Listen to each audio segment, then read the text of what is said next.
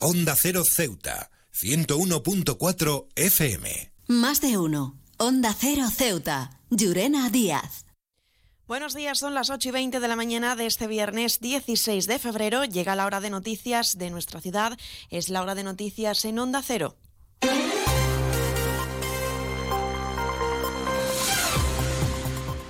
Comenzamos, como siempre, nuestro informativo conociendo la previsión meteorológica. Según apunta la Agencia Estatal de Meteorología, para la jornada de hoy tendremos cielos parcialmente cubiertos.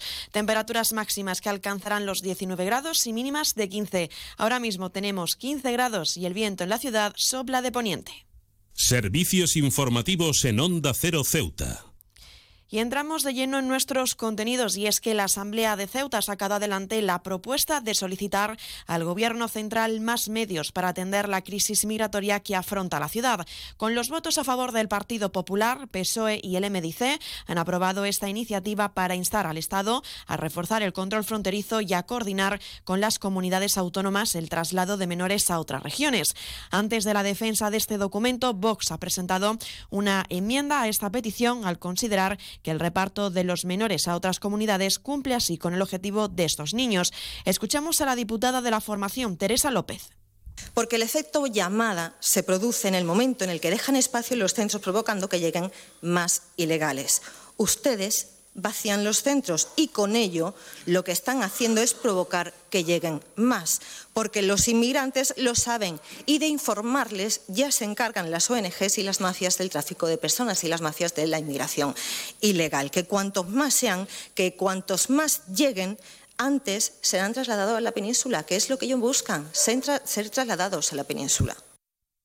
Una enmienda que ha sido rechazada por todas las formaciones políticas y la sesión ha continuado con la intervención del consejero de Gobierno de Presidencia y Gobernación y responsable también en materia de menores, Alberto Gaitán, que ha trasladado la situación actual que padece la ciudad, asegurando que es insostenible si el Gobierno central no actúa. Al respecto, en lo que va de año han ingresado en nuestro recurso 160 menores, de los cuales 112 lo han hecho en este mes de febrero a una media, por tanto, de ocho menores por día aproximadamente. Actualmente tenemos 215 menores en nuestra ciudad acogidos en los escasos recursos existentes.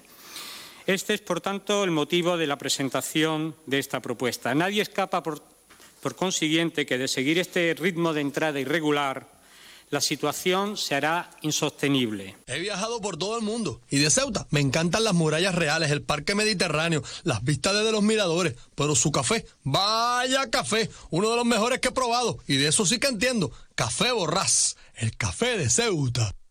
Y seguimos hablando de esa sesión extraordinaria porque el Partido Socialista planteaba una enmienda transaccional para reforzar la solicitud de más solidaridad por parte de las autonomías que están lideradas por el Partido Popular o Vox. Del mismo modo, el secretario general Juan Gutiérrez señalaba que el problema ya está solucionado tras los contactos por parte de la delegada del Gobierno en Ceuta, Cristina Pérez, con el Ejecutivo Central. ¿Cómo se ha hecho? Pegando en la puerta del ministerio, que es lo que tiene que hacer el gobierno de, de la ciudad, y no convocar un pleno aquí, que yo entiendo que es un paripé porque sinceramente lo que se trata es pegar en el, en el, en el Ministerio de Migraciones, como ha hecho la delegada del Gobierno, y efectivamente se ha solucionado el problema. Por otra parte, la líder del movimiento por la DNI de la ciudadanía, Fátima Hamed, apuntaba que esta crisis migratoria necesita afrontarse como un reto, considerando que es de vital importancia poner soluciones globales.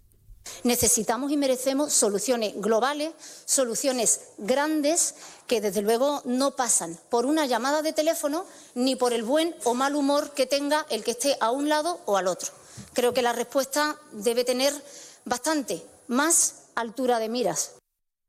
Y Ceuta ya justificaba su postura en contra de esta propuesta partiendo de la discrepancia expresada por la derecha, dice, sobre el fenómeno migratorio. Escuchamos al portavoz del grupo, Mohamed Mustafa. La extrema derecha, es decir, el supremacismo al fin y al cabo, no ve personas, ve enemigo. Y su enemigo, ese ser que previamente han deshumanizado, lo mismo puede tener 40 años que puede tener 12, 9 o 5 años. Y su enmienda va a ser rechazada, va a ser derrotada y yo les digo que ustedes también van a ser completamente derrotados más temprano que tarde. CESIF es otra clase de sindicato. Independiente y profesional, transparente y cercano. sindicato más representativo en las administraciones públicas de España y en muchas empresas privadas. Sea cual sea tu profesión, en la función pública o en la empresa privada, CESIF es tu sindicato. Afíliate a CESIF. Defiende tu trabajo. Onda Cero Ceuta, 101.4 FM. Más noticias en Onda Cero. La Academia de Televisión ha organizado un encuentro profesional que se ha reunido a grupos de expertos del sector audiovisual para hablar de localizaciones y rodajes en la ficción española.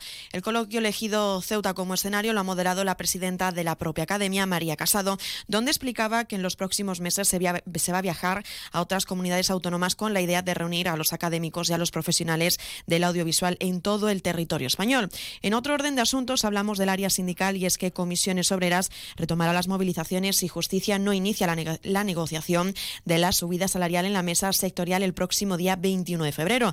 Lo ha comunicado este sindicato al secretario de Estado de Justicia en un escrito al que le ha solicitado el inicio de la negociación de las retribuciones de los cuerpos generales y especiales, así como un calendario inmediato de negociación del resto de reivindicaciones a esta huelga. Seguimos hablando de este mismo sindicato de comisiones obreras porque también ha convocado las bases de una nueva edición del premio Maite Alascio, un reconocimiento con motivo del Día Internacional de la Mujer, dedicado a asociaciones y personalidades que desempeñen una labor destacada que contribuyan al papel de la mujer en la sociedad, ya sea de forma individual o como colectivo. Unas candidaturas que pueden presentarse hasta el próximo día 1 de marzo. Cambiamos de sindicato y es que CESIF ha ganado las elecciones sindicales desarrolladas en el Instituto Ceuti y Deportes, con nueve votos a favor de CESIF, cuatro de UGT y cuatro de comisiones obreras y otros dos votos en blanco. CESIF se ha puesto a los sindicatos de clase obteniendo la representación del delegado. Y un apunte más. En esta jornada de viernes, la plataforma por una jubilación digna y equiparación salarial ha convocado a las 12 del mediodía una concentración frente a todas las delegaciones de cada provincia de España, incluida también las ciudades autónomas de Ceuta y Melilla. Borras Motor es un nuevo nombre, un nuevo equipo, un nuevo espíritu, una nueva experiencia. Como ves, en Borras Motor lo nuevo es todo. Ahora tu nuevo concesionario BMW en Ceuta se llama Borras Motor. Un nuevo concesionario preparado para ofrecerte el mejor servicio y la mejor atención en todo momento. Visítanos en Borras Motor, Avenida de España 26 Ceuta o en borrasmotor.concesionariobmw.es.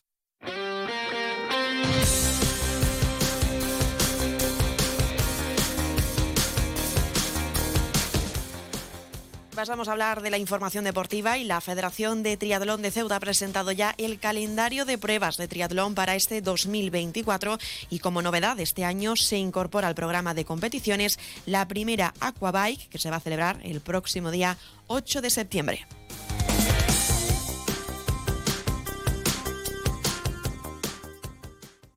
Más de uno. Onda Cero Ceuta. Llurena Díaz.